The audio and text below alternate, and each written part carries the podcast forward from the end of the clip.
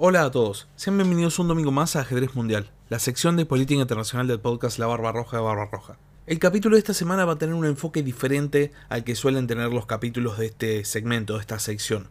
Para empezar vamos a hablar acerca de las declaraciones de la jefa del Comando Sur de los Estados Unidos y después vamos a ver una propuesta que anduvo rondando acerca del nombre de la Federación Rusa. La primera parte del capítulo va a ser bien de análisis geopolítico, sobre todo analizando las estrategias de Estados Unidos y cómo se llegan a las declaraciones de la jefa del Comando Sur, y la segunda parte va a tener mucho más que ver con historia, algo que esta sección no tiene tanto como tal vez debería, pero en este capítulo nos vamos a tomar la libertad de hacer un análisis histórico acerca de esta petición de que Rusia cambie su nombre a Moscovia. Así que sin más, empecemos con el capítulo. Sean bienvenidos a la Barba Roja de Barba Roja, un espacio para hablar sobre curiosidades de la historia.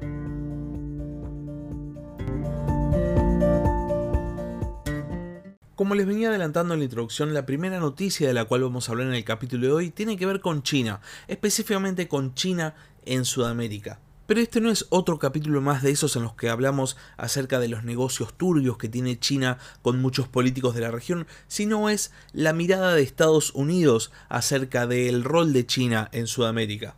Como ya saben, Estados Unidos considera históricamente a Sudamérica como básicamente su patio trasero, el lugar donde puede hacer lo que quiera y siempre va a pertenecerle. Sin embargo, desde hace ya bastante tiempo, China está avanzando con un pie muy fuerte, un avance muy decidido en la región, y esto es principalmente producto de la falta de atención de los Estados Unidos que ha puesto sus ojos en otras partes del mundo y ha dejado a Sudamérica a su suerte, podríamos decir, en el mundo de la geopolítica.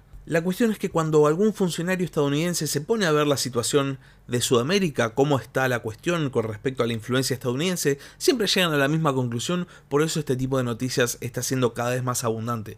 China está avanzando en la región.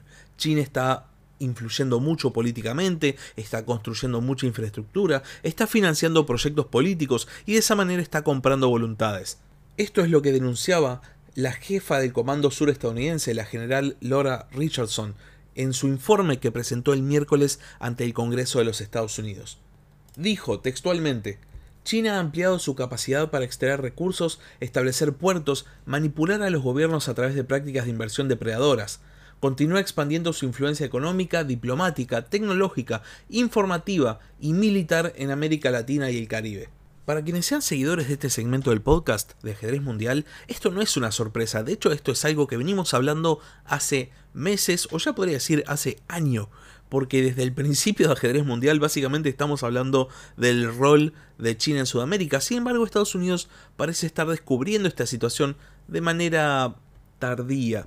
Sin embargo, a partir de que se dieron cuenta las denuncias políticas, sobre todo con respecto al avance chino en la región, empiezan a ser cada vez más frecuentes. Ahora habló la jefa del Comando Sur, pero también otras veces han hablado directamente representantes estadounidenses. Sin embargo, lo que parece más interesante es la reacción de la propia administración estadounidense con respecto a este tipo de informes. ¿Y cuál es la reacción? Se preguntarán, ¿qué hace la administración Biden con respecto a estos informes en los cuales se dice que China está básicamente copando lo que ellos consideran su patio trasero? Bueno, la administración Biden está haciendo silencio. No se dice nada, no hay ninguna noticia con respecto a ningún tipo de nueva cooperación. Estados Unidos en este momento tiene los ojos fijos en tres puntos estratégicos o inclusive podríamos decir en dos. Por un lado, ya sabemos Taiwán y todo el conflicto o la fricción con China. Por otro lado, Ucrania y todo el conflicto militar derivado de la invasión rusa. Y un tercer escenario podría ser Medio Oriente. Sin embargo, Estados Unidos en Medio Oriente está trabajando para crear una alianza de países en la región, por lo cual básicamente se está lavando las manos. Y mientras tanto, en Sudamérica, simplemente China campa a sus anchas, puede hacer lo que quiera, porque simplemente la potencia competidora no presta atención. Esto es, y si se me permite la alegoría para los oyentes argentinos, como cuando en el TEG hay dos jugadores que se están disputando el mismo lugar y hay otro jugador que simplemente pone sus fichas en un lugar que nadie le presta atención. Básicamente es la receta más vieja del libro para ganar la partida de la geopolítica, pero Estados Unidos parece demasiado empeñado en confrontar en los sectores que ya eligió como para prestar atención a sectores que relegó. Así que en este sentido, y si la cosa sigue así, la partida por Sudamérica pareciera terminada. Ahora lo que resta es ver cómo Estados Unidos va a reaccionar cuando China consolide finalmente su dominio en Sudamérica. ¿Va a aceptar esta situación? ¿Va a confrontar?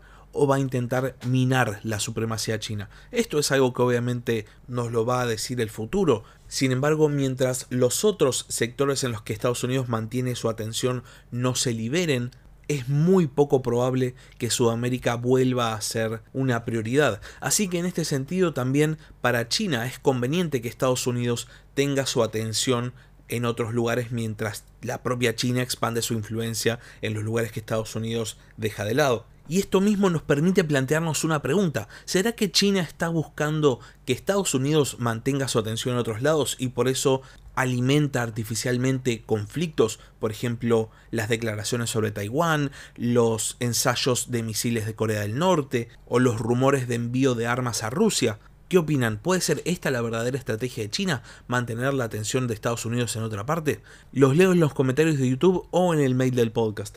Y ahora pasemos a la siguiente parte del capítulo.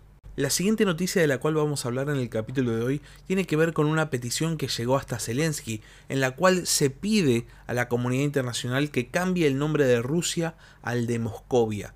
Zelensky hizo eco de esta petición y dijo que iba a mandar a analizar este pedido a expertos, asumimos que a historiadores, porque podría llegar a tener sentido si hablamos de historia. Y como es una cuestión de historia y es una cuestión que tiene que ver con la política internacional actual, vamos a hablar de esto justamente en el podcast. En sí lo que pide esta solicitud es que se cambie el nombre de Rusia de Federación Rusa a Federación de Moscú y que en el trato normal se le cambie el nombre de Rusia a Moscovia, el fundamento que se da a grandes rasgos es el siguiente. Este nombre se utilizaba en las lenguas europeas y en algunas asiáticas. En muchos mapas históricos de los siglos XVI a XIX que se hicieron en Europa antes y después del cambio de nombre del Reino de Moscú por el de Imperio de toda Rusia, también figura este nombre.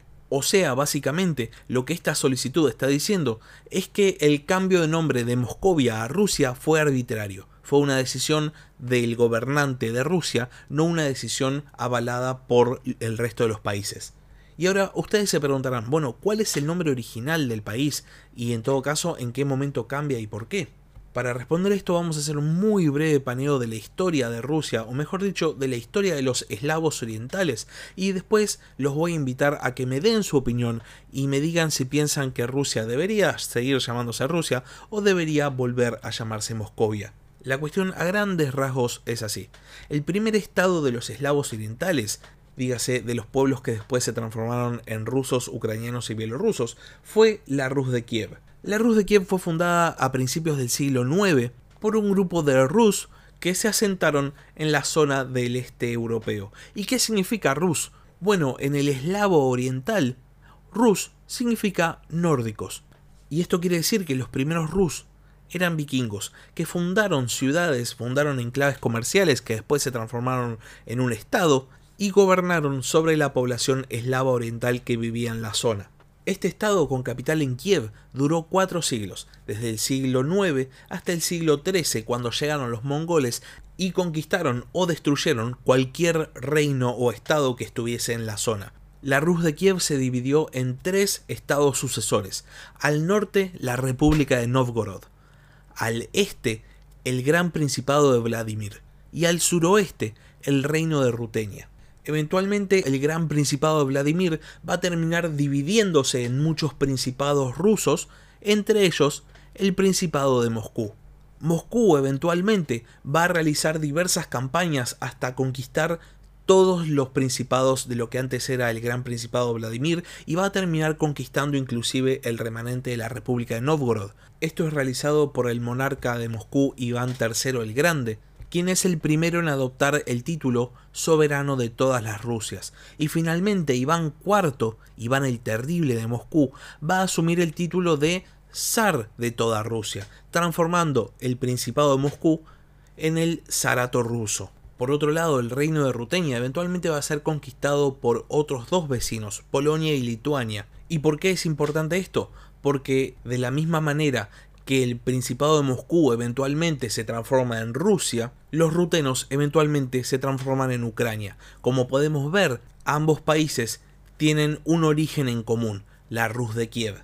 De más está decir que las autoridades rusas dijeron que básicamente era un insulto o inclusive se mofaron de la posibilidad de la proposición del cambio de nombre. Pero la cuestión trasciende un poco el nombre actual y tiene que ver con la reivindicación. Al llamar Rusia a un país, estás diciendo que los otros países que tienen que ver también en su origen con la Rus de Kiev no forman parte de ese estado originario. Ese sería el pensamiento de las autoridades ucranianas al proponer que se estudie la posibilidad del cambio de nombre. Así que ahora la pregunta es para ustedes, ¿qué opinan? ¿Hay sustento histórico para que Rusia vuelva a llamarse Moscovia? ¿Debería seguir llamándose Rusia? ¿Tiene algo de importancia esta discusión? Espero su comentario en la caja de comentarios de YouTube o si no también pueden escribirme un mail al mail del podcast. Y aprovecho para decir que el capítulo llega hasta acá. Muchas gracias por haber escuchado. Si no están suscritos al canal recuerden que pueden suscribirse en YouTube o en Spotify. Es algo que me ayuda muchísimo, así que se los agradezco de antemano. Y hasta la próxima. Gracias por escuchar La Barba Roja de Barba Roja. Si tenés algún comentario, si tenés alguna pregunta o simplemente tenés algo para decir, podés escribir un comentario en YouTube o bien podés mandar un mail a la barbarroja de barbarroja.gmail.com. Hasta la próxima.